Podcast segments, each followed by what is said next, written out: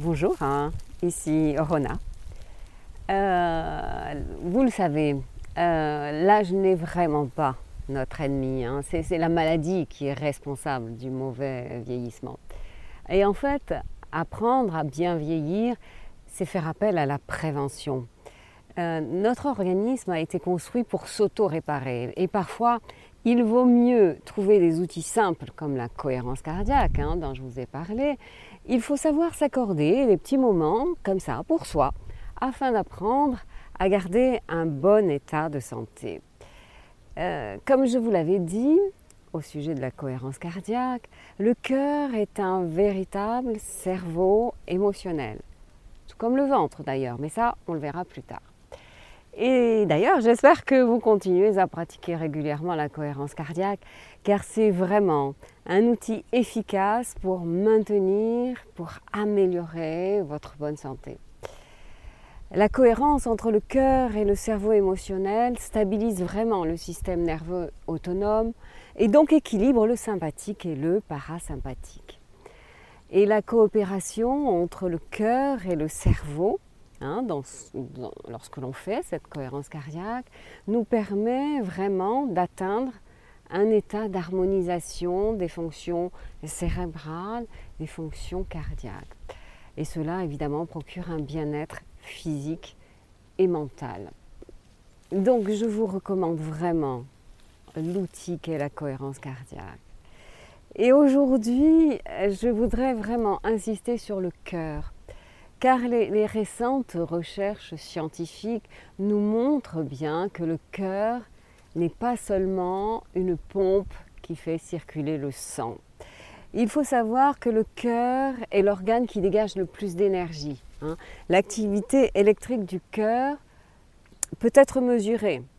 Et on s'est aperçu en fait que l'amplitude du courant électrique que le cœur produit, eh bien cette amplitude est 50 fois plus intense que celle générée par le cerveau. Et ce champ électrique peut être détecté jusqu'à 3 mètres autour du corps. Donc on peut baigner les autres dans l'énergie de notre cœur. Une personne qui tient un enfant dans ses bras le maintient dans son champ électromagnétique. Pareil pour les deux amoureux enlacés. Et le fœtus Hein, par exemple, lui, il est constamment baigné dans le champ cardiaque de sa maman. Hein. C'est sans doute ce qui explique les liens indélébiles entre la mère et l'enfant. Donc le cœur est, une véritable source d'énergie.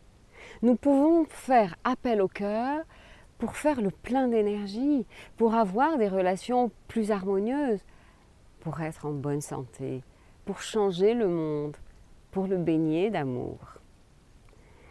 Et n'oublions pas cette chose très importante. Euh, tous ceux qui nous entourent, en fait, reçoivent l'information énergétique contenue dans notre cœur. Le cœur envoie beaucoup plus d'informations au cerveau qu'il n'en reçoit. Alors on peut se poser la question, est-ce que le cœur peut influencer notre manière de penser? Eh bien en fait, on sait qu'il peut influer sur notre perception de la réalité et de ce fait donc sur nos réactions. Hein. Il semble même que le cœur puisse prendre des décisions et passer à l'action indépendamment du cerveau. Hein. on pense qu'il peut même apprendre, il peut se souvenir, il peut percevoir. C'est vraiment très important ce que je suis en train de vous dire parce que ce sont les nouvelles recherches scientifiques qui le disent. Hein. On, a, on a découvert que le cœur contenait un système nerveux complètement indépendant, bien développé, avec plus de 40 000 neurones. Hein. Il possède un réseau complexe et très dense de neurotransmetteurs. Donc le, le cœur possède en fait sa propre intelligence différentes du cerveau. Nous pouvons apprendre en fait à utiliser euh, ces deux formes d'intelligence, l'intelligence du cerveau et l'intelligence du cœur, tout ça dans le but de, vivre mieux. Le, cœur sécrète des hormones, c'est donc euh, aussi une glande. C'est le cœur qui par exemple, produit cette hormone appelée ANF. C'est celle qui assure l'équilibre général du corps qu'on appelle l'homéostasie. Et cette, hormone peut aussi inhiber la production de l'hormone du stress. Et donc, produire aussi et libérer cette fameuse hormone de l'amour qu'on appelle l'ocytocine. J'ai découvert un livre absolument merveilleux qui s'appelle Le Maître dans le cœur, écrit par euh, Annie Marquier, et qui dit Le cœur entraîne la tête.